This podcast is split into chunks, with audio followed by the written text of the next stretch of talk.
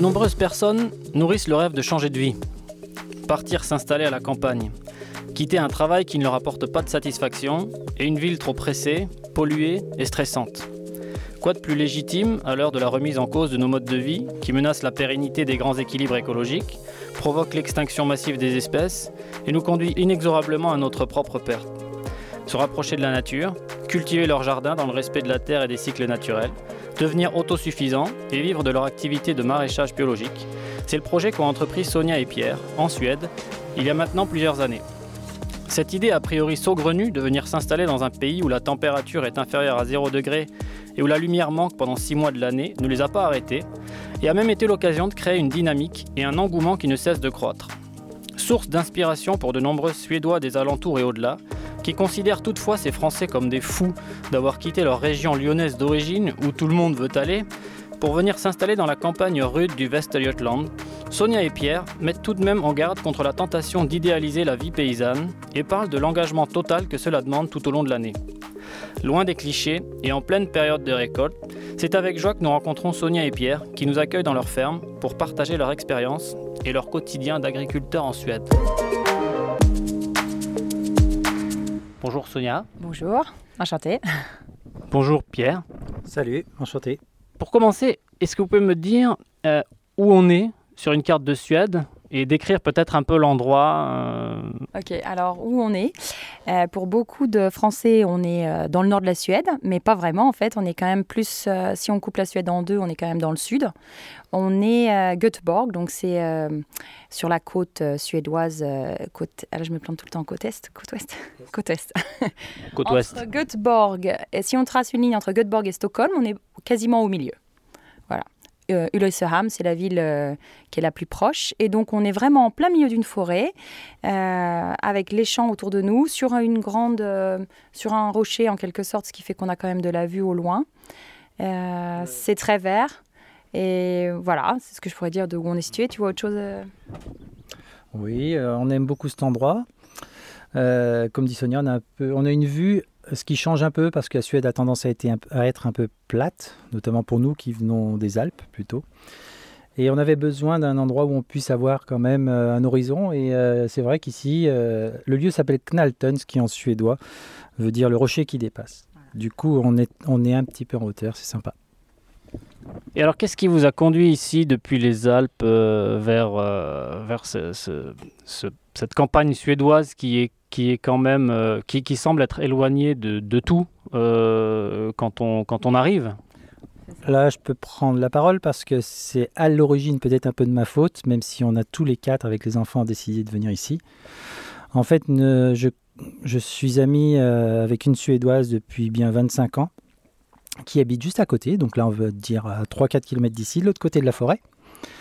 Et euh, on est venu plusieurs fois euh, la voir.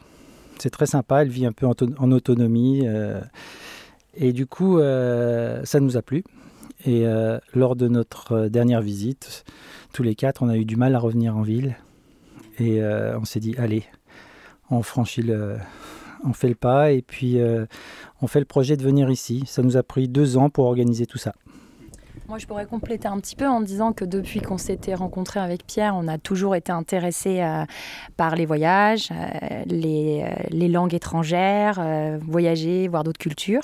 Et on s'était dit pourquoi pas partir et habiter un an, deux ans dans un autre pays. On a des amis aussi en Australie, en Italie. On avait pensé le Canada.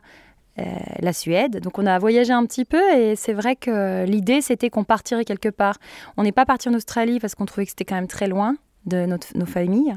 Et c'est vrai que, comme tu dis, Pierre, on est allé euh, ici plusieurs fois et du coup, euh, on a eu un coup de foudre, surtout sur cet endroit. Quand on a vu, euh, quand on l'a découvert, on a eu un coup de foudre. Et c'est vrai qu'on s'est dit bon, allez, pourquoi pas? Mais comme dit Pierre, on avait notre appartement à Lyon en rénovation, donc on a fini ce qu'on avait entamé et on s'est lancé là-dessus. voilà, après. Donc on a, quand on a décidé. Et ça, c'était en quelle année? Alors, la première fois qu'on est venu en Suède, c'était 2007. On est revenu 2009, 2011. Et euh, comme c'est 2011 où on s'est dit oui, vraiment, pourquoi pas la Suède? Parce que nos amis aussi nous ont dit mais pourquoi vous venez pas travailler avec nous en Suède? C'était une proposition un peu à la, à la blague, tu vois. Puis on s'est dit c'est vrai, pourquoi pas? En fait, là, ça nous permettrait d'agir vraiment parce qu'à Lyon, on se retrouvait coincé, un peu trop coincé. On avait envie d'agir et c'est vrai qu'on s'est dit bah oui, remarque, allez, allons-y, pourquoi pas la Suède? Donc de 2011 à avril 2014, voilà ce qu'il nous a fallu pour finir euh, ce qu'on avait entamé en France préparer nos familles aussi. On les a prévenus un an à l'avance quand on allait partir. Voilà, euh, finir tout ce qu'on avait à faire. Et puis c'est vrai que ça a été octobre 2013 quand on est venu ici pour chercher une maison à louer où on a eu le coup de foudre pour cet endroit-là. Donc ça, c'était pas décidé avant. Ça c'est vraiment, ça est tombé au dernier moment. En une semaine, là, on a découvert cet endroit et on s'est dit c'est là qu'on veut habiter. Donc octobre 2013, on a découvert l'endroit. Et avril 2014, euh, on est arrivé ici, 1er avril. Donc ça fait euh, une belle démarche. Et qu'est-ce qui, euh, qu'est-ce que vous faisiez avant euh, C'était déjà, vous travailliez déjà avec avec la terre, l'agriculture ou pas du tout? C'était quelque chose qui maturait depuis un certain temps, mais mais c'était pas concret? oui, non, pas vraiment. moi, grosso modo, ben, tous les deux, on était plutôt dans le sport. Mais même si moi, ces dernières années, je faisais autre chose, quelque chose de complètement différent. On va dire que jusqu'aux années 2000, pendant une bonne vingtaine d'années, euh, donc moi j'habitais avec mes parents en station de ski, on avait un magasin de snowboard ensemble, donc c'était plutôt euh, les sports d'hiver, euh, très axé sur le snowboard et le mountain bike, donc nature, mais pas du tout de maraîchage. Moi j'étais entraîneur de snowboard, donc vraiment rien à voir. Après on, on s'est rencontré avec Sonia, puis on s'est retrouvé à la Croix-Rousse, ma ville d'origine, à Lyon. Et euh, ici, euh, moi, j'ai pris un job en extra qui est devenu mon job pendant une dizaine d'années. J'étais chef concierge dans un Hilton. Et euh, voilà, donc rien à voir aussi. Et Sonia, elle pourrait raconter elle-même. Et Sonia, toi? Alors moi, ouais, j'ai un parcours, je m'étais lancée en tant qu'enseignant d'éducation physique et sportive. Et en même temps que je faisais mes études d'enseignement, je travaillais dans un petit euh, restaurant à Lyon, Café Jules, où j'ai appris euh, la bonne cuisine. Euh. Ouais, j'adorais ça et je me suis découvert un contact avec les clients aussi que j'aimais beaucoup. Et du coup, je suis restée quand même là-bas 8 ans à travailler pour eux au final j'ai découvert que j'aimais vraiment bien ça. Donc, je me suis pris un temps partiel. On a eu les enfants, donc ça correspondait aussi, c'était une bonne période. Donc, j'ai laissé un peu de côté l'enseignement plutôt. Et puis, à un moment donné, j'ai eu la possibilité de travailler euh, en collaboration avec une autre personne sur un nouveau restaurant. Donc, je me suis lancée sur ce restaurant-là avec elle. Elle était en congé maternité. Du coup, je faisais les desserts, je gérais les commandes, les caisses et tout. Ça a été vachement intéressant pour moi. Euh, c'était toujours de la cuisine locale de saison. On travaillait avec un maraîcher du coin qui nous livrait chaque semaine les légumes. Donc, c'est ça aussi qui génial, s'adapter en fonction de ce qu'on a. Et puis, euh, et puis voilà, euh, c'est vrai que à côté de ça, j'avais les enfants qui étaient en bas âge, donc ça correspondait bien. C'était des horaires, tu vois, 9h, euh, 15h, on finissait, donc ça me permettait d'avoir les enfants après. Et Pierre à l'hôtel travaillait des fois le soir, donc c'est vrai que. Donc non, c'était pas du tout ce domaine-là dans lequel on venait, même si la en fait, si, il y a quelque chose qui est la clé de ça, c'est la nourriture, euh, la bonne bouffe, les bons aliments. Nous, on a toujours adoré ça. On était au marché deux, trois fois par semaine. On avait nos paniers de légumes qu'on allait chercher. Et on était aussi quand même dans l'associatif, un petit peu avec euh, projet d'agriculture urbain. Euh, on avait, que Pierre La bouffe est dans notre culture, quoi, depuis l'origine. moi, ma famille à Lyon est, est depuis l'origine en plein dedans. Mon, oncle avait une, énorme euh, pâtisserie très, très renommée et du coup moi j'ai baigné là-dedans toute mon enfance. Et euh, par rapport au maraîchage, les trois dernières années à Lyon, on a monté une association avec des amis. Donc nous, on était complètement novices. Eux euh, avaient déjà fait une monté une association à Marseille et on a monté une association pour développer le maraîchage urbain à la Croix-Rousse. Et euh, donc sur ces dernières années, on n'a pas fait de maraîchage, mais on a lancé cette association qui aujourd'hui a des vrais jardins et qui fait tourner ces jardins dans Lyon. Mais nous, on est parti avant euh, la concrétisation de nos projets. Donc on a commencé à s'initier au maraîchage avec eux et du coup à lire les bons bouquins grâce à eux. Et euh, voilà, ça a été notre seul antécédent de maraîchage. Donc vous êtes arrivé sans trop savoir euh, ce qui vous attendait. Et, En fait, euh, donc, euh, on venait ici, donc on, on avait notre amie Bella qui faisait du maraîchage avec son mari. Et on avait pour but de faire du maraîchage avec eux.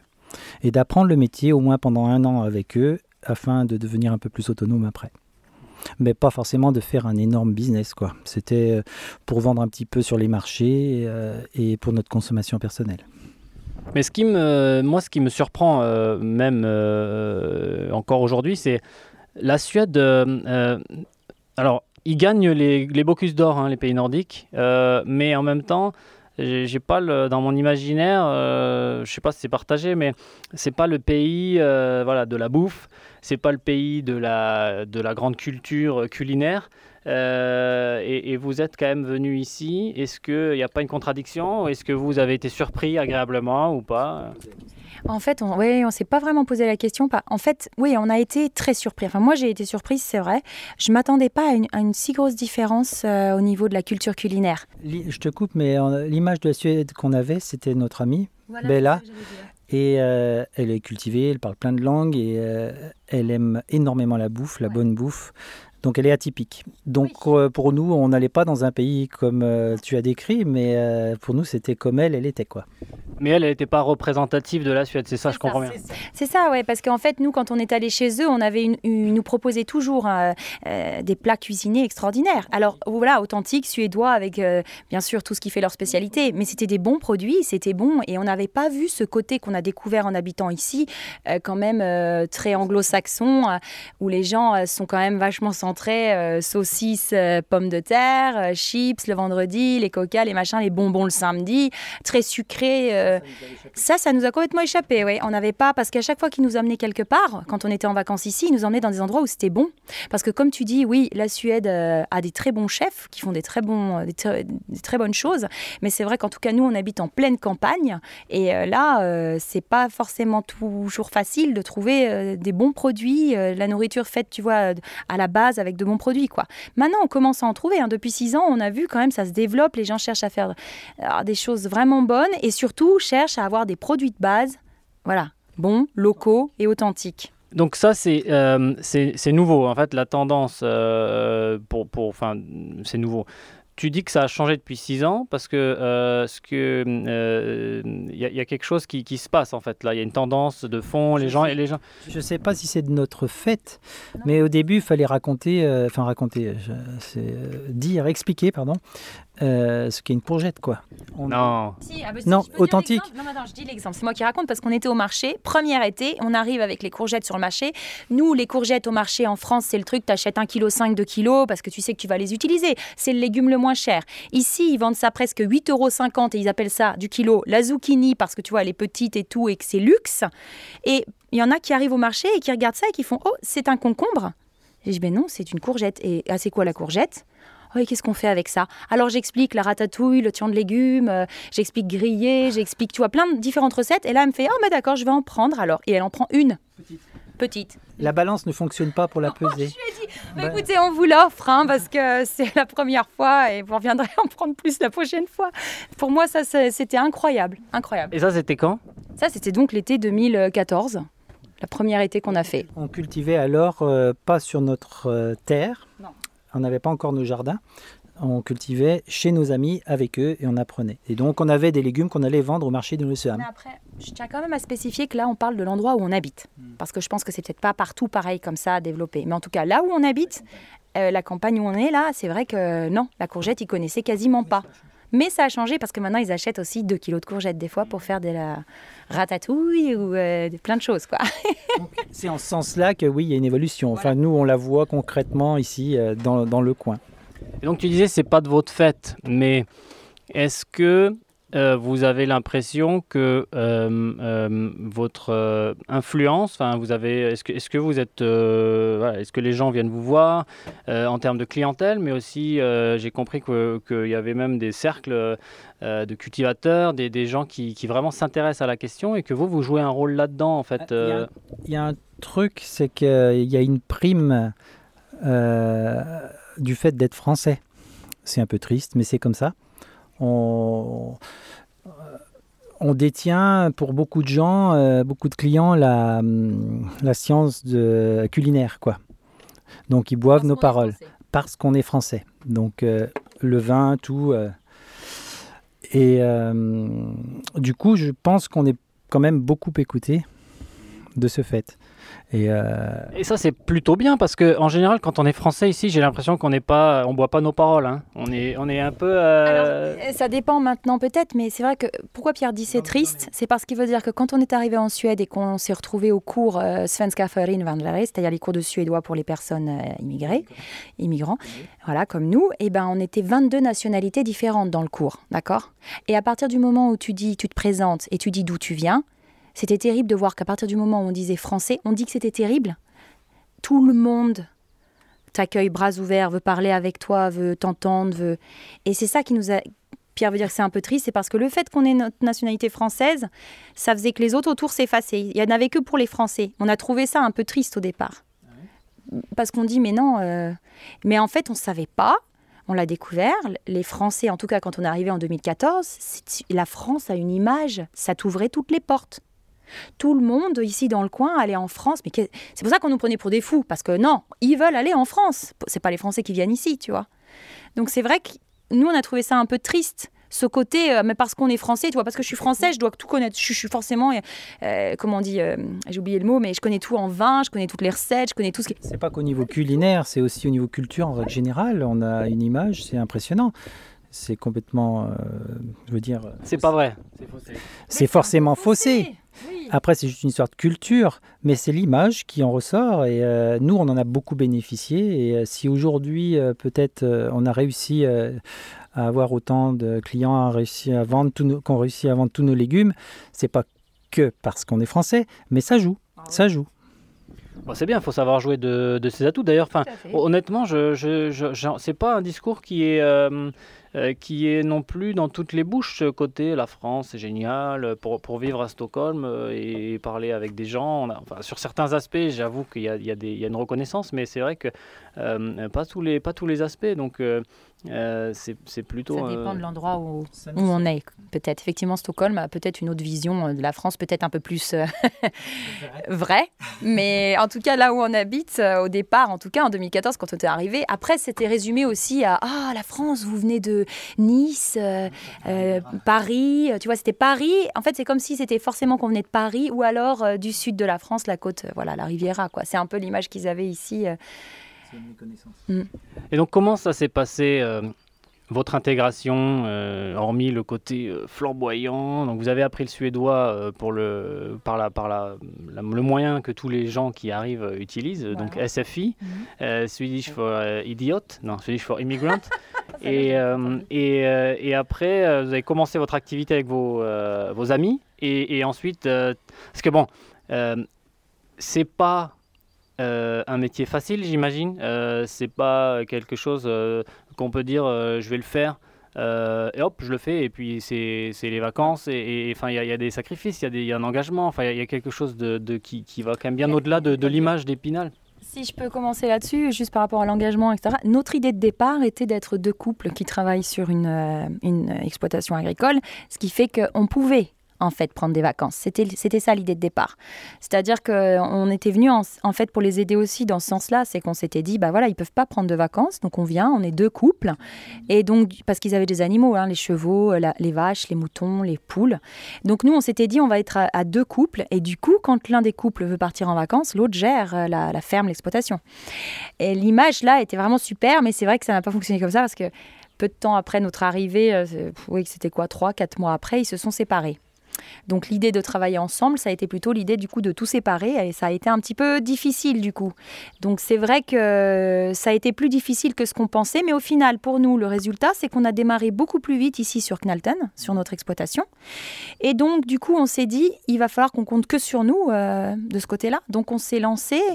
Et, et je trouve qu'on a eu de la chance parce qu'on a eu énormément de personnes autour. On a rencontré les personnes qu'il fallait pour nous aider. Ouais. Qui sont euh, à la commune ou qui sont euh, exploitants ou euh, qui sont dans des associations. Et ils ont tout de suite vu ce qu'on voulait amener. Et on a toujours eu un soutien, par contre, les gens autour, on a, que, on a toujours eu des soutiens énormes. Au début, la première année, enfin la première saison, on était complètement dépendant de nos amis, ne serait-ce que par la langue, au début, on a fait, on parlait en anglais. Bah oui, mais bon, voilà. Euh, mais rapidement, ils, se sont, séparés. Donc, on, comme a dit Sonia, on a, pris notre envol. Et il a fallu euh, décider d'aller un peu plus vite. Le maraîchage n'était pas notre métier au début. C'était pas ça. Euh, on essayait de trouver des jobs à côté pour vivre et de développer nos jardins comme on l'entendait. Mais euh, rapidement, euh, la sociabilisation s'est faite euh, par les enfants, l'école, et on s'est un peu par les collègues, par tous ces contacts nouveaux qu'on a eus, et on s'est affranchi, si, on peut, si je peux le dire ainsi, on s'est affranchi de, de, nos, de nos amis, quoi. On, pour voler de notre propre aile, quoi dont tu parles, euh, en fait, on, était peut-être un petit peu seul, mais d'un seul coup, on a été contacté par une personne qui habite à 30 km euh, qui a vu par Facebook un peu ce qu'on faisait, la culture en planche et tout ça. Et il a dit, mais euh, ah, je suis pas tout seul, euh, c'est sympa, il y en a d'autres qui se lancent là-dedans. Ça vous dirait si on se regroupe ensemble pour discuter un peu de ça. Et on s'est retrouvé une première fois, un groupe de 10 personnes. Et d'un seul coup, quand on a eu ce groupe-là et qu'on a vu, bah oui, on n'est pas tout seul, on se retrouvait une fois par mois. Et ça nous a donné aussi cette énergie de se dire, bah, c'est bon, on, va y arriver, on est entouré. voilà, une motivation. on comparait, on s'écoutait, on se donnait des idées. Où est-ce qu'on on achetait aussi les choses ensemble pour avoir des coûts moindres. Euh, on partageait nos expériences. Donc les gens sont euh, euh, venus à vous à partir d'un moment où ils ont vu ce que vous faisiez et des gens qui faisaient la même chose. En fait, bah, Jonas, on peut le citer, faisait ça déjà depuis 10 ans et il se sentait un peu tout seul et incompris. Il n'y a pas beaucoup de maraîchage dans le coin parce que la zone de culture est très défavorable. Euh, il fait froid, quoi. Et euh, quand il a entendu parler de nous, il est tout de suite venu à nous parce qu'il a trouvé quelqu'un qui pouvait, des gens qui pouvaient enfin comprendre sa manière de travailler. Et euh, nous, ça nous a beaucoup aidé aussi. Et c'est comme ça qu'on a monté le groupe. Donc ça nous a, ça fait une émulsion. On s'est motivés les uns les autres, vraiment. Et euh, Jonas, c'est quelqu'un de très intéressant, qui est novateur, qui était très novateur euh, dans le coin, en Suède, euh, par rapport à cette méthode de maraîchage. Et donc cette, ce groupe, c'est quelque chose qui a évolué depuis C'est quelque chose qui fait des, des émules oui, oui, effectivement, parce que de 10, on est arrivé à plus de 500 euh, et on a même mis en place, euh, comment ça s'appelle, euh, un groupe de... on se retrouve une fois par an à Göteborg et donc là, il y a des, des maraîchers, voilà, comme un salon du maraîchage qui se retrouve à Göteborg. Alors là, ça fait deux années de suite qu'il a été à Göteborg, mais l'idée, c'est qu'il se déplace un peu partout. Et donc là, on a des maraîchers qui viennent de partout de la Suède pour se retrouver. Donc oui, oui, ça s'est beaucoup développé et on essaye justement de ne pas se, se, perdre dans tout ça parce que effectivement, il y a les éléments de départ et puis après, il y en a plein et puis ça se. Mais on le voit avec la vente de grelinettes, par exemple, parce que la grelinette qui n'existait pas. Alors, je ne sais pas si tu as la grelinette. C'est quoi la grelinette La grelinette cendrée? C'est un outil euh, qui s'apparente à une fourche, mais à deux manches, qui est l'outil de base pour notre façon de faire du maraîchage, tout simplement. Ah, j'ai vu la vidéo. Euh, c'est ça une grelinette. C'est ce, je mettrai la vidéo en lien dans le, dans le, le, texte euh, d'introduction. C'est cette fameuse fourche qu'on tient à deux bras. D'accord. Et ça, c'est. Euh, pour aérer la terre sans, sans déranger l'écosystème à l'intérieur. Tu vois, l'idée de ne pas retourner ta terre, mais juste de l'aérer tu passes avec ta grelinette avant les plantations, avant les semis. Ça a l'air assez, euh, ça a l'air en effet d'être un geste assez doux. Enfin, j'imagine que c'est pas si facile, mais ça c'est un outil qui vient de, de chez vous ou ça vient d'où ça... Non, c'est un outil français et c'est justement ça que je voulais mettre en rapport avec ce que tu disais sur euh, l'émulsion, c'est-à-dire qu'au départ, quand on est arrivé, on s'est dit on achèterait une grelinette ici parce qu'on s'était dit la culture en planche ce serait avec la grelinette. Et quand on est arrivé euh, ici et qu'on a vu qu'il n'y avait pas de grelinette, on a dit ah ben mince, il n'y a pas de grelinette ici, personne n'en vendait. Elle n'était pas connue. Personne. Tu regardes les, livres, les bouquins de, maraîchage, tout ça, il ne parlait pas de la grelinette, il parlait juste de la bêche, tu vois, euh, normale, quoi, la fourche. Et euh, du coup, en France, on a amené notre grelinette. Et Younas, justement, qui lui avait lu The Market Gardener de Jean-Martin Fortier et qui connaissait tout ça, euh, cette agriculture sur planche, etc., n'ayant pas de grelinette ici en Suède, elle était fabriquée lui-même. Mais alors, elle était lourde, tu vois. Et quand il a vu notre grelinette, il nous dit comme ça en rigolant euh, Vous pourriez pas en importer parce qu'on n'en trouve pas ici.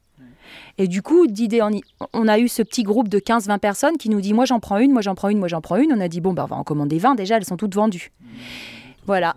Et là, depuis 3 ans, on en a vendu 350. Donc vous vendez des grelinettes Vous leur avez donné un nom en suédois? En fait, euh, ils ont pris le nom américain Broad Fork, donc bread, bread, grape, qui veut dire euh, la fourche large, tout simplement. Mais euh, c'est un peu faussé parce que la Broad Fork, c'est un outil légèrement différent, qui a une utilisation légèrement différente. Mais ils ont pris ce nom-là et finalement, c'est l'outil français. Donc voilà. Donc vous avez apporté l'innovation grelinette, si on peut le dire, enfin, auprès des gens qui ne la connaissaient pas. Donc, Et pour revenir euh, sur. Euh, donc, euh, je ne suis pas du tout expert de, de, de, vos, de vos, techniques de maraîchage, mais voilà. Comment ça fonctionne? Qu'est-ce que vous faites exactement de manière. voilà, pour expliquer ça à des gens qui, qui n'en qui n'ont pas trop de notions? Pour faire simple, on fait du maraîchage comme tout le monde, tous les gens qui ont un bout de lopin, un lopin de terre, euh, un jardin, quoi, pour euh, sa consommation personnelle, mais à grande échelle. Donc on n'est pas mécanisé, on n'a pas de tracteur, on fait des planches permanentes. L'idée c'est de toucher le moins possible au sol et euh, de mettre aucun entrant, etc., etc. On a donc 14 jardins et qu'on fait tourner ce qui permet pour chaque parcelle, chaque jardin, d'avoir un légume différent chaque année. Euh, une année un légume plus, plus exigeant, une année un légume moins exigeant. Et on fait tourner. C'est-à-dire qu'au bout de 14 ans, on retrouve le légume d'origine qui revient sur le même, euh, la même parcelle. Voilà pour faire simple. Et euh, vous disiez, enfin tu disais tout à l'heure que le, lieu ne se prête pas vraiment à ce type de culture. comment vous faites? C'est pas ce type de culture, c'est pour le maraîchage hein, en règle générale. Euh, donc, euh, ben, on, a construit euh, une pépinière dans laquelle on cultive en pot en avance, quand il fait encore froid et sombre, pour pouvoir planter après. Donc, il y a beaucoup de choses qu'en France on sèmerait éventuellement directement en terre, que nous on sème en pot et qu'on replante après. Donc, c'est quasiment généralisé. Ça veut dire que vous pouvez avoir des légumes de saison et des légumes qui ne se trouvent pas ici? Euh, puisque vous les mettez en pot d'abord. Euh, vous pouvez me donner un petit florilège de, ce que vous avez? Ah ben on, cultive euh, entre 40 et 50 légumes différents, donc c'est quand même beaucoup. Je ne peux pas toutes les citer, mais c'est ça qui fait que voilà, les gens aiment venir chez nous. C'est que quand on ouvre la boutique, on a un panel de légumes qui trouvent nulle part ailleurs. et l'exemple, ça peut être le chou-fleur, le chou romanesco par exemple. Si tu ne les fais pas en pot avant dans la pépinière, tu vois, en semis d'abord, tu ne les as pas parce qu'ils ont tellement un long ils ont une telle, euh, comment on dit en français, une demande, euh, je trouve plus mes mots. Ils ont une, une longue pousse, période de croissance, merci, tellement longue que si on les semait, non, ben on aurait une petite tête comme ça. Pour arriver à une tête de chou-fleur de 1 kg, 1 kg 5, etc., il faut vraiment qu'on les sème en avance. Donc voilà, on est les seuls à proposer des choux romanesco, des choux-fleurs, des brocolis, il y en a d'autres. Mais c'est vrai que voilà, les aubergines, par exemple, les aubergines, les poivrons et les piments, les tomates, donc tout ça, on est obligé effectivement de les semer avant dans la pépinière. On les, on les transplante en champ euh, ou sous les tunnels là euh, au mois de juin. Euh, par exemple, dans ce tunnel qu'on a en face, là, tu vois, on avait nos pommes de terre nouvelles. Pour avoir les pommes de terre nouvelles pour la fête de l'été, la demi-sommar, il faut qu'on les ait sous tunnel et il faut qu'on les ait cultivées en avance aussi. C'est-à-dire qu'on les a posées dans des caisses sur la terre pour qu'elles forment leurs racines et qu'elles commencent à germer. Une fois a, elles ont formé leur réseau racinaire, on les plante dans le tunnel. Ce qui fait que grâce à ça, on arrive ici, on est les seuls à avoir les pommes de terre nouvelles dans notre euh, endroit, là, dans toute la région, grâce à ce système. Et quand on les a ramassés, là, les 130 kilos qu'on a vendus pour notre panier de Midsommar euh, via Recoring, et eh ben du coup, on peut planter les aubergines, les poivrons et les piments dedans à la suite. Donc tu là, je, vois bien en fait dans les euh, supermarchés suédois qu'il y a quand même cette offre, mais c'est pas du tout local en fait. Vous, ah vous ce que vous. C'est euh, sud, c'est de, la Skåne, c'est du sud de la Suède. C'est euh, pour 98% de, de l'élevage de légumes industriels. Je dis élevage parce que c'est ça vraiment, je pense. Et ouais, non, c'est dur en Suède de trouver des bons légumes. Alors maintenant, grâce au système de vente euh, de producteurs locaux qui s'appelle Recoring. En fait, c'est la renaissance des, euh, des, marchés. On en reparlera peut-être plus tard. Euh, les gens maintenant commencent à redécouvrir les légumes de saison et, toutes ces, ces choses. J'ai un exemple sur ça justement par rapport à ce que tu dis. Je viens d'avoir un message d'une personne qui me dit J'en ai marre de ces pommes de terre nouvelles qui n'ont aucun goût dans les boutiques. Est-ce que je peux venir vous acheter 5 kilos de pommes de terre nouvelles? Elle vient de me demander ça aujourd'hui parce qu'on vend, on vend que des paniers de légumes, tu vois. Donc les gens ont les pommes de terre avec le panier. Et là, elle m'envoie ça en me disant Je voudrais vous acheter 5 kilos de pommes de terre nouvelles parce qu'elle trouve que ça n'a aucun goût. Celles qui sont dans les boutiques, elles ont été euh, voilà, euh, envoyées sous paquet, etc. avant et c'est pas du tout la même chose. Nous, c'est ramassé dans la journée, dans l'assiette le soir. C'est incomparable la patate en Suède a un, statut particulier. quoi. Euh, c'est marrant parce que... Ici, on la boit sous forme de, de liqueur, enfin de, puissance. Non, mais euh, il y a la possibilité en supermarché de trouver des pommes de terre quasiment gratuites. mais euh, alors c'est marrant parce que la plupart des légumes sont quand même relativement chers en Suède, très chers. Mais la pomme de terre, non. Et par exemple, nous qui faisons des pommes de terre nouvelles, exclusivement de la pomme de terre nouvelle, on les vend très cher du point de vue suédois, mais pour de la pomme de terre nouvelle en France, c'est donné.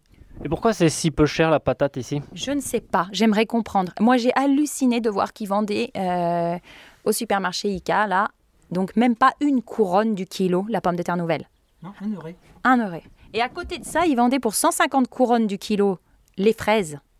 Et là, j'ai dit au monsieur, je lui ai dit, vous vous rendez compte que nous, euh, on les vend 50 euh, couronnes du kilo, donc alors qu'il faudrait qu'on les vende presque 90 courants du kilo, mais c'est incroyable, je ne comprends pas, je ne peux pas donner de réponse, là j'ai pas compris la pomme de terre. Donc je comprends bien que vous avez vraiment mis en place un système euh, très euh, euh, réfléchi, très comment dire, très adapté au climat pour pouvoir fournir des, légumes de saison et, une variété considérable. Est-ce que par rapport à votre entreprise, euh, comment ça fonctionne? Euh, Vous parliez on euh, les canaux de distribution, Recurring, c'est quelque chose, je ne sais pas si c'est très connu en France, mais ben, ça je peux expliquer assez rapidement. Les canaux de distribution, nous, enfin, on vend par, par trois systèmes. On a même arrêté de vendre dans les boutiques parce qu'en fait, ce qui fait qu'on peut réussir et vivre de ce qu'on fait, c'est de vendre directement aux clients. Et donc il y a trois systèmes notre boutique à la ferme, le mercredi, le jeudi ça, ça a été depuis l'origine. Alors au début, on avait 5 clients hein, un mercredi, le lendemain 20, enfin l'autre mercredi 20, après 0, euh, après tu vois, c'était ça. Il nous a fallu un an pour se faire connaître et après c'est parti et ça a été régulier. Ensuite, l'autre système, c'était le marché. Il y avait un marché à Ulriceham qui, hélas, n'est plus. Donc maintenant, on vend en fait le samedi euh, sur le devant d'une terrasse de café qui nous a dit venez, euh, moi je vous, je, vous, mets devant le, café. Donc on vend tous les samedis devant son café. Euh, et ensuite, on vend aussi donc par le Recoring. Recoring, qu'est-ce que c'est? C'est un Finlandais qui donc est allé en France dans une AMAP pendant un an et qui a vu comment ça fonctionnait. Et il a dit ça, je vais le mettre en place en Finlande parce que ça n'existait pas dans les pays nordiques. Il est rentré. Mais l'histoire du contrat papier, parce que la map c'est ça, en Finlande ça marchait pas. Donc euh, et en plus, la saison n'était pas, si tu veux, de, ne fonctionnait pas à l'année. C'était six mois en milieu d'année. Donc, du coup, il a mis en place un système de vente par euh, réseau via Facebook. C'est-à-dire qu'il a créé un groupe chaque ville a un groupe. Par exemple, là, c'est Recoring Boros chez nous ou Recoring et Sam. Les producteurs mettent leur annonce toutes les semaines. Euh, cette semaine, Knalton vous propose un panier de légumes pour tel montant, etc. Tu as une, description de la ferme aussi. Tu dis comment tu cultives et tout. Et les gens commandent en dessous. Moi, je prends un panier. Moi, je prends un panier. Moi, je prends un panier. Et toi, tu dis, tu as juste à, tu sais, à liker, donc mettre le pouce comme quoi la commande est prise. Donc, par exemple, Midsommar, on a eu 66 commandes. On avait 66 paniers. On a dit OK, OK, OK. Le jeudi, on arrive à 6 heures avec les 66 paniers qui sont prêts. Les gens arrivent, prennent leur panier, payent et c'est parti. Voilà le principe de Recoring. C'est d'abord la gorge boutique euh, et après euh, Mais ça dépend, c'est quasiment pareil à certains moments. Et sinon, euh, il y a le marché euh, du Lesserham qu'on fait, mais c'est plutôt, c'était plutôt anecdotique. Ouais. C'est vrai qu'ici, ils n'ont pas trop la culture du marché. Hein. Enfin, je... Il n'y a plus de marché, Pierre. En fait, on a commencé avec ce petit marché qui a disparu. C'était un marché. Euh, les, marchés ont disparu il y a quelques dizaines d'années en Suède. Avant, les, les, anciens nous en parlent. Ils faisaient leur marché, comme en France, par exemple. Euh, comme dans le sud de l'Europe. Et puis ça a disparu avec l'arrivée des supermarchés. Les supermarchés ont tout pris, la, euh, la poste, les points tabac, tout. Donc c'est les supermarchés qui gèrent tout. Et Ulrich avait réussi à, relancer un petit marché une fois par euh, semaine. et nous, donc, on vendait nos légumes là. Puis ce marché a disparu. À la fin, il n'y avait plus que nous. Et du coup, On a continué à le faire un petit peu, mais sans que ce soit organisé, que nous. Les gens venaient quand même. Et puis là, ça s'est calmé et maintenant il n'y a quasiment plus de marché. De toute façon, donc on fait boutique, Recoring et quelques interventions dans des, euh, petits euh, dans, dans, le coin. Euh, on va se poser sur l'été. Il y a quand même pas mal de, de, fêtes ou de choses organisées. Quoi. Et donc Recoring, c'est un système qui pourrait marcher en France. Ça, demande quoi? Il y, a, il y, a, alors, il y a le like, le paiement, c'est bon, on pourrait payer en cash, mais ici c'est Swish. Et est-ce qu'il y a un Enfin, ça, demande une contrainte réglementaire, euh, il faut un permis, euh, il faut quelque chose? Non, justement, c'est l'avantage, c'est que comme tout est commandé à l'avance, c'est juste une livraison. Donc, il n'y a pas de, de permis, là, comme ils disent, style stand à avoir. Tu arrives, c'est au coffre de la voiture ou de la remorque, tu livres, ils payent et ils partent. Par contre, j'ai envie de dire, ça marcherait en France. Je trouve qu'ils ont fait ça ici parce que justement, ils n'ont pas une année, entière de culture euh, en règle générale. Si on arrivait à ça en France, ce serait dommage parce que le principe de la map, c'est que justement, toi, en payant à l'avance ton agriculteur, ton maraîcher, tu le soutiens en début de saison. Donc, je trouve que la map, ça doit rester. Je trouve que c'est bien ce, système-là.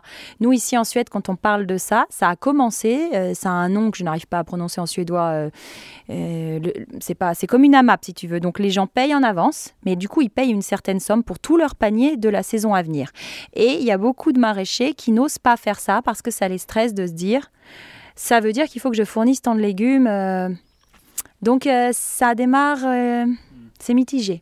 Donc il faut que ça soit euh, le recurring en fait c'est plus flexible et donc euh, ça permet à chacun de, de, se retrouver et ça met moins de pression sur les épaules des, euh, des personnes qui, qui, qui, cultivent en fait des cultivateurs des maraîchers. Oui des deux d'ailleurs parce que ça te permet toi en tant que producteur de te dire cette semaine j'ai rien. Donc tu ne mets pas d'annonce et tu te sens pas voilà. Ou alors cette semaine je pars en vacances. Bon enfin voilà.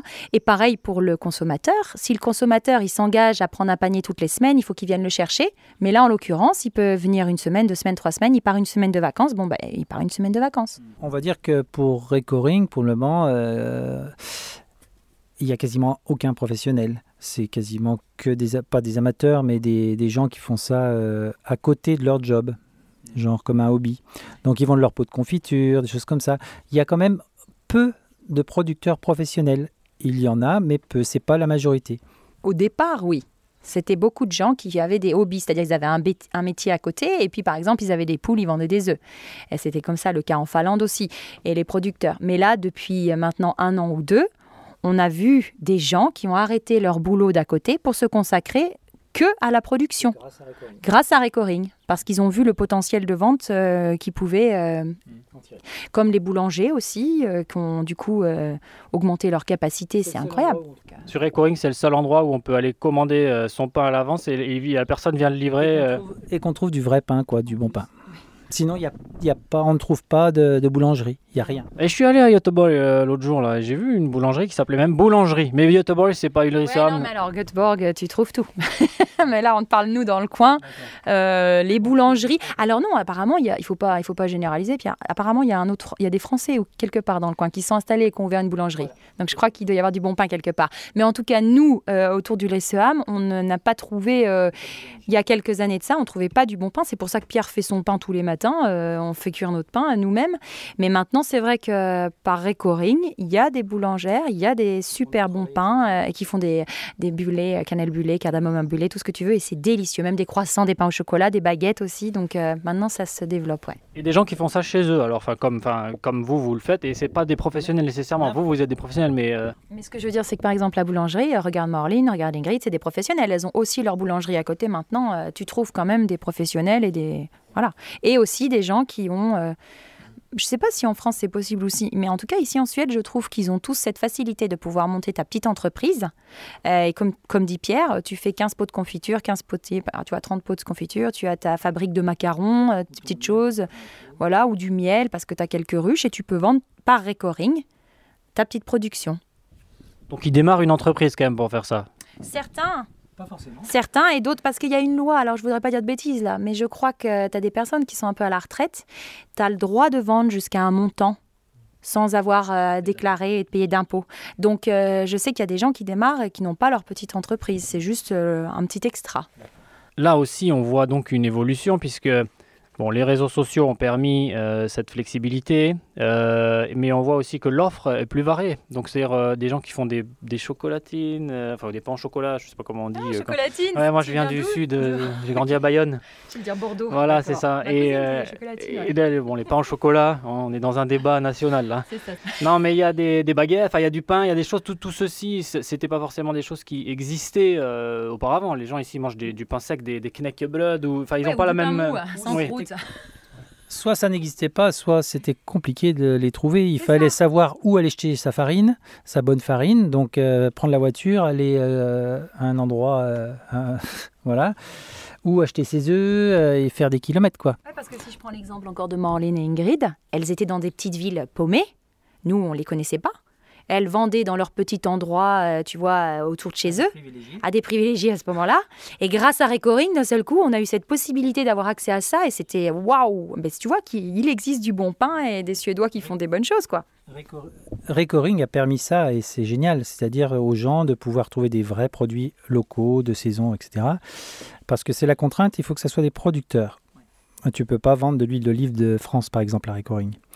Et euh, ça a permis ça, et c'est ce qui fait aussi évoluer les gens, c'est qu'enfin, ils, commencent à, apprendre quels légumes, pour quelle saison, euh, le goût du miel euh, et, tout ça. Oui, moi par exemple, là, euh, je, vends mes paniers de légumes. En même temps, je prends mon sac de produits frais, le lait, les œufs, euh, le yaourt, euh, le fromage frais. Je prends le pain ou les cannelbula pour les ficas qu'on doit faire. J'achète aussi le miel. bon, voilà, enfin, je prends quasiment tous mes produits là. La seule chose pour les supermarchés, où je suis obligée, c'est si par exemple je veux acheter des pâtes, du riz, ces choses-là. Mais sinon, je. Et d'ailleurs, avec le corona qui est arrivé, les gens fuyaient les grandes boutiques et on a eu une augmentation des commandes sur Ecoring. Ah oui Donc oui, en fait, le, là, vous avez senti un, impact positif du, du corona, de la pandémie sur, euh, sur euh, vos ventes? C'est très marrant, hein. c'est un peu apparemment comme en France, euh, il y a le même phénomène de prise de conscience des gens. par rapport au local, la saison, l'écologie, etc. On, on ressent la même prise de conscience. Mais là, je sens bien que en fait, le, média social, euh, en l'occurrence euh, Facebook, ça facilite vraiment la prise de, connaissances et, le retour à l'échange local. En fait, la chose dont on parle beaucoup, mais qui n'est pas nécessairement faite, retour au local. Là, ça permet vraiment euh, de non seulement vendre ce qu'on produit, mais en plus de faire ses emplettes. Et finalement, on devient on n'a plus besoin en fait d'un circuit long. Euh. Bah alors nous euh, c'est vraiment euh, flagrant, c'est-à-dire que quand on est arrivé, on avait un petit téléphone genre Nokia, tu vois, pas du tout smartphone, etc. Hein, français, et on est arrivé ici et on s'est dit pourquoi on aurait besoin d'un autre chose. Quoi. On n'avait pas de compte réseaux sociaux, on était surtout contre ça, on voulait rien du tout, donc on avait juste nos téléphones pour téléphoner, point barre, envoyer des SMS à la rigueur. Et quand on est arrivé ici, eh ben oui, on a compris au bout d'un an que bon, on n'allait pas avoir le choix, parce que si on voulait, on a vu comment ça se passait, on voyait nos amis suédois, comment ils suivaient tout par ça, parce que comme ils sont au milieu de leur forêt nulle part, euh, c'est très difficile d'avoir accès à tout. Donc si tu n'as pas un téléphone, si t'es pas, tu fais pas partie des réseaux, tu, tu, tu, meurs, tu n'existes pas. Donc il a fallu, je me rappelle, la première fois où j'achète mon téléphone, j'étais là, waouh, j'ai jamais eu ce téléphone-là, il a fallu que je me mette sur Facebook, il a fallu que je démarre, ça c'est ma partie à moi, c'est moi qui gère ça, ça prend énormément de temps, j'ai l'impression d'être un peu prisonnière de ça et j'essaye de lutter contre ça régulièrement, mais c'est magique, je vois la différence. Oui, parce que en fait c'est presque paradoxal. On pourrait se dire que quand on vit à la campagne, euh, dans un lieu reculé, eh ben justement, on va rester sur ce tempo euh, reculé. Euh, et alors qu'en fait, c'est peut-être tout, tout l'intérêt d'être sur d'être hyper connecté, c'est que comme ça, ça vous rapproche du reste du monde et ça vous permet de trouver vos clients, vos communautés, etc. Oui, ouais, non, mais vraiment, moi, je, vois la différence euh, par rapport au poste et tout qu'on fait. C'est sûr que le téléphone a été quelque chose qui a fait qu'on a existé. Et c'est très important d'avoir aussi les, images, de faire suivre, de montrer ce que tu fais, comment tu évolues. Tu vois, on a, fait, on, a fait, euh, on a fait suivre à tous nos clients, parce que surtout que pendant toute une moitié de l'année, d'un seul coup, on n'existe plus, on vend plus rien. On n'a plus de légumes de janvier jusqu'à voilà, de, janvier, février, mars, avril, mai, on recommence. Quoi. Mais pendant la période où on n'existe plus, il ne faut pas qu'on se fasse oublier. Il faut qu'on fasse suivre ce qu'on fait, où on en est, qu'est-ce qu'on crée, qu'est-ce qu'on construit. Et c'est là qu'on voit les gens nous suivre et on voit une énorme évolution. Et si on n'avait pas ça, si du jour au lendemain ça s'arrête et que, comme dit Pierre, il faudrait reprendre des flyers, des affiches et tout et tout, passer dans le journal, ce serait euh, une autre démarche. Vous devenez des experts du marketing et de la com en fait. C'est très rigolo parce que Sonia a été primée pour la qualité de son compte Facebook euh, de Knalton. Donc, primée par qui On est passé de débutant à expert. Voilà. Ben, Sur le tas, entrepreneur jusqu'au bout. J'avais pas compris, tu vois, je pensais que c'était un mail euh, que j'allais jeter, quoi, parce que je croyais que c'était une pub ou un truc. Je, je sais pas exactement, je me rappelle plus comment il s'appelle, mais c'est un, c'est une entreprise qui donne des formations sur justement euh, comment, euh, comment gérer les réseaux sociaux pour ton entreprise, etc. Et donc tous les mois, ils, ils, votent pour les meilleurs sites, etc. Comment, voilà, comment ça fonctionne et tout ça. Et moi, mois d'août, effectivement, on a été primé comme quoi on a été voilà premier site euh, au niveau de tout, c'est-à-dire de différentes catégories, qui, les textes qu'on écrit, les photos, euh, tout quoi. Enfin, c'était sympa parce que je me suis dit, moi qui suis débutante là-dedans, et eh ben, euh, je me. T'as pas pris de formation et, tu, tu le fais en suédois? Alors j'essaye de le faire en suédois et en français en fait, parce que j'ai eu des remarques de nos amis français qui disaient Sonia, la traduction Google, c'est terrible, on comprend rien des fois. Alors on se marre, parce qu'effectivement ça donne des traductions assez épiques. Mais c'est vrai que le mot à mot, la traduction mot à mot, ça correspond pas, parce que maintenant j'utilise des expressions suédoises d'une certaine façon qui ne sont pas traduites en français. Donc très souvent, quand j'ai le temps, j'essaye d'écrire en français, toujours en suédois en premier, parce que c'est vrai qu'on habite en Suède et que mon public c'est des Suédois, mais de le faire aussi en français. Et c'est vrai que du coup, je passe du temps hein, là-dessus. Mais du coup, il y a aussi des clients suédois qui apprécient ça parce qu'ils euh, ont tous appris un jour, tu vois, à l'école le français à un moment ou un autre. Euh, et ils apprécient de pouvoir lire. Donc, euh, ouais. Mais j'ai tout de suite remarqué que ce qui marchait sur ces postes-là, c'est c'est pas énormément de collègues prennent en photo leurs légumes. Oui, mais ce qui marche, c'est qu'ils te voient toi. C'est qu'ils voient Pierre euh, qui est en train de travailler, acharné sous le soleil plein de poussière. C'est qu'ils nous voient nous sous la pluie dans la gadoue. Euh, c'est qu'ils nous voient nous en train d'installer dans la gorge boutique les légumes ou de manger des, des, des, pois gourmands. Tu vois, par exemple, une fois, j'ai fait une vidéo. D'habitude, je me mets, j'ose pas trop faire ça parler en suédois sur une vidéo parce que je me sentais pas à l'aise. Et on avait enfin nos carottes et tous les gens nous demandaient quand est-ce que vous avez les carottes, tu vois? Et donc j'ai fait une vidéo, j'ai pris la carotte, je l'ai mangée en direct en disant c'est bon, c'est Gucciente. Les carottes sont là mercredi et cette vidéo, elle a fait un tabac parce qu'ils ont trouvé ça très rigolo. Et on a eu énormément de monde à la boutique. Chaque poste qu'on va faire, par exemple le mardi, j'annonce qu'on va avoir à la boutique. Euh, c'est hyper important. Ça, fait tout, quoi. Il suffit que tu aies une petite note comique, un petit truc rigolo en plus ou ça, bah, ça change toute la donne. On n'en serait clairement pas, pas là au niveau succès euh, sans, ces, sans, euh, sans les réseaux sociaux. Hmm. Donc, Bravo pour ça. Hein. Euh, je, vois que, en fait, euh, on part pour, euh, pour un projet et, puis on arrive pour le faire vivre. Nécessité fait loi à, développer des choses extraordinaires, des compétences, des relations. Vous, on va approcher de la fin de l'entretien là, euh, euh, où je pose souvent les questions euh, qui, sont récurrentes pour savoir un peu le, pouls de comment, de comment vous, vivez votre vie en Suède actuellement. Qu'est-ce que vous préférez en Suède, Pierre? Qu'est-ce que tu préfères en Suède? Ah, bah Là où on vit, c'est clairement la nature, là, le silence, écoute. Voilà, ça. Euh, ouais, d'abord ça. Euh, là, ce que tu m'as pas posé la question, mais ce que j'aime le moins, c'est peut-être l'hiver qu'on vient de passer, six mois de pluie, avec euh, peut-être une seule journée sans pluie. Ça, c'était dur. Voilà. Bah, apparemment, c'est exceptionnel, mais ça arrive. Et toi, Sonia, qu'est-ce que tu aimes le plus ici? Bah, moi, dans ce projet, ce que j'ai toujours adoré, l'idée, c'est euh, d'apprendre une langue étrangère. Euh, moi, je m'éclate à, parler suédois et à m'entraîner à écouter les gens et tout. Ça, ça, a été, euh, ça, faisait, partie de 50% du projet pour moi et là-dessus, j'adore ça. J'aime aussi écrire, apprendre à écrire correctement le suédois. Donc là-dessus, tous les jours... à parler avec les clients, tu vois, tout ça, c'est ce que j'adore. J'aime être au milieu de la nature. Après, on peut se dire, voilà, la nature qu'on peut trouver aussi en France, ça. Mais c'est vrai que non, ouais, c'est vraiment ça. Pour moi, c'est plutôt le côté euh, langue étrangère linguistique où j'aime beaucoup, quoi. Euh, après, euh, Si je dois aussi dire le côté que j'aime moi. Bah, je dois poser la question, mais ouais, qu'est-ce que t'aimes le Non, mais qu'est-ce que t'aimes le, le- Il faut, il faut le dire parce que il y a probablement des choses qui sont peut-être même pas liées à ça, euh, mais euh, c'est c'est bien de, c'est bien de, de, de le dire. Pour dire ce que j'ai aimé, parce que là tu m'as posé la question de ce que j'aimais pas. Non, il t'a posé la question de ce que tu aimais. Oui, mais je, je vais sur la sur l'opposé. Non, mais euh, ça c'est pas inhérent à la Suède, c'est le fait d'avoir de s'être expatrié.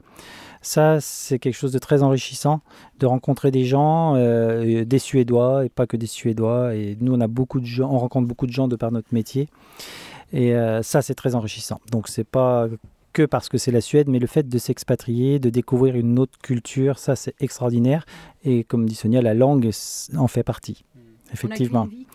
Et euh, la Suède, voilà, on peut idéaliser ou pas. Nous, maintenant, on a du recul, donc euh, il y a plein de choses qui nous ont surprises, euh, positivement ou négativement. On, est- on a été surpris par plein de choses. Et c'est ça, quoi, le fait de t'expatrier. Tu découvres, tu découvres tous les jours euh, aussi euh, les gens tels qu'ils se sont, euh, ils se- ils- tels qu'ils sont, quoi.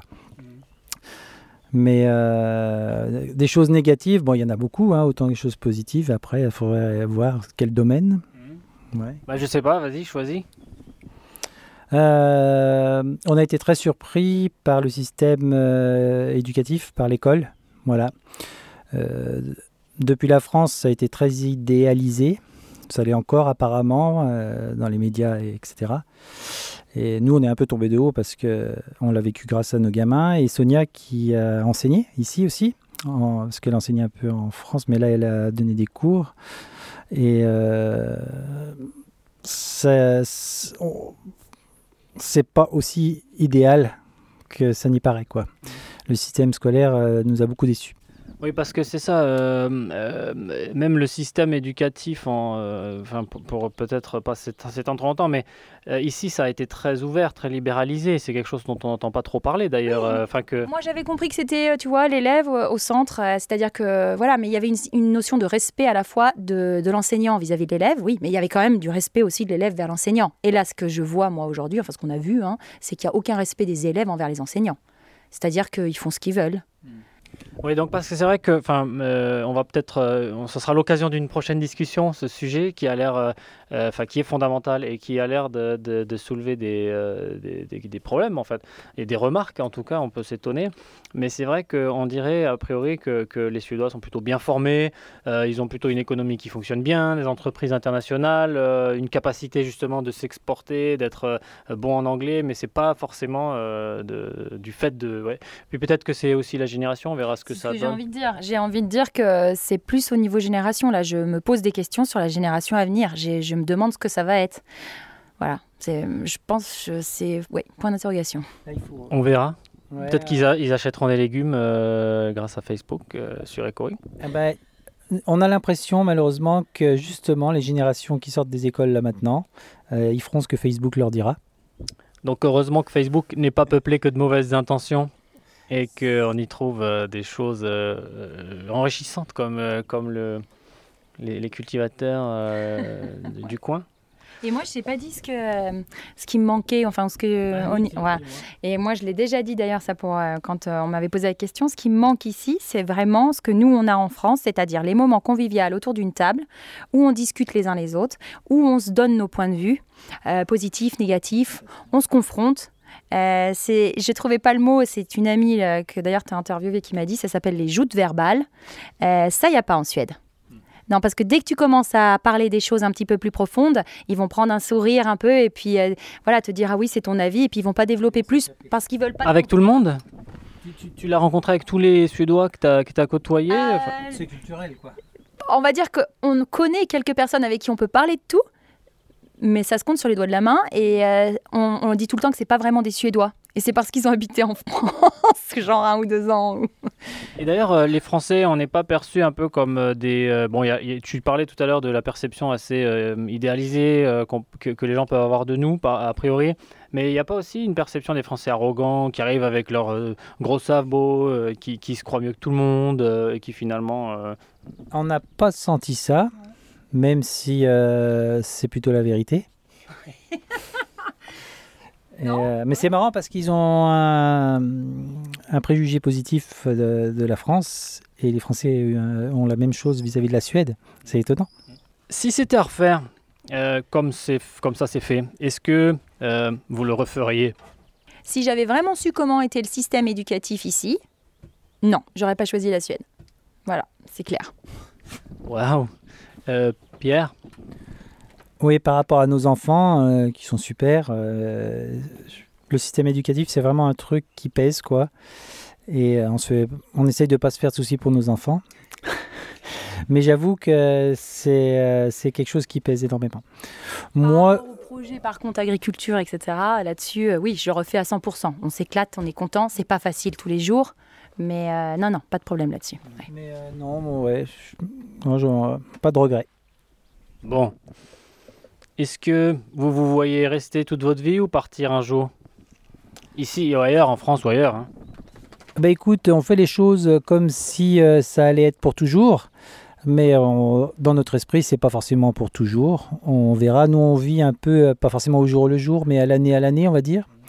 Mes parents ont toujours vécu, au vécu euh, le jour le jour, mais on verra. On verra. Oui, on construit euh, en ayant une impression d'effectivement, on construit pour pas forcément sur du long terme, mais en tout cas, on construit quelque chose qu'on n'a pas envie de quitter. Euh, là, tu me dis dans 10 ans, euh, je me vois toujours ici, ça c'est sûr.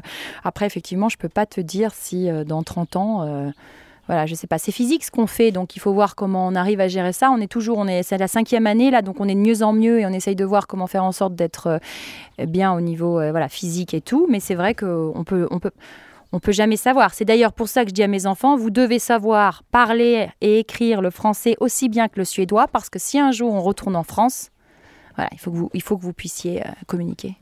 Mm. Voilà, c'est un challenge. Encore, vous êtes tous les deux français, donc euh, et puis tu as été prof de français, donc enfin, tu, tu, tu, tu les mets. Ça ne veut pas dire euh, que c'est facile pour eux avec le français. enseigner à ses enfants, c'est très compliqué. beaucoup de gens le savent. Mais déjà, le fait de parler français euh, à la maison au quotidien, ça joue beaucoup.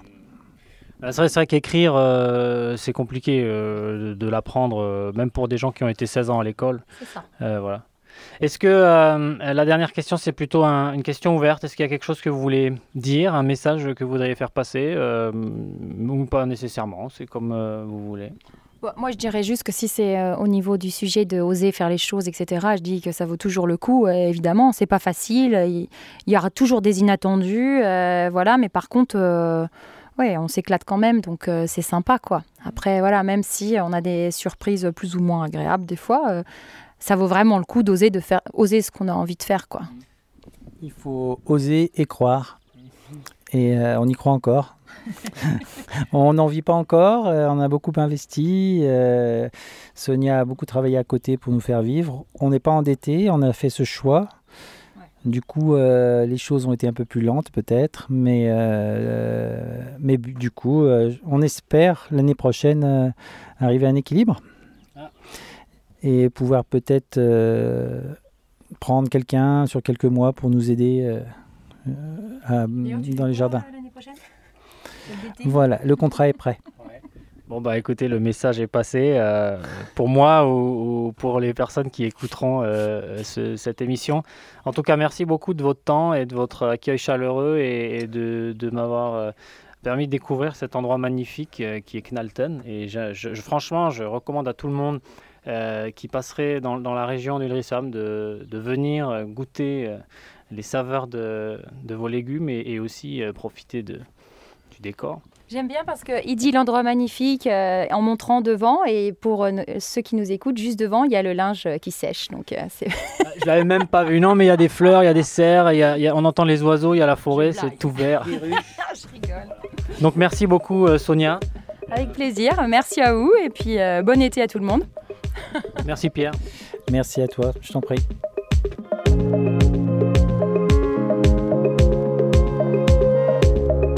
Merci d'avoir été avec nous dans Ma vie en Suède. Ce podcast vous est présenté par Maxime Krumnaker, avec Benoît Derrier à la réalisation. Retrouvez l'intégralité des épisodes sur le site et la page Facebook du podcast et en écoute sur la plupart des plateformes. N'hésitez pas à nous contacter si vous aussi souhaitez partager votre expérience de la Suède. À bientôt.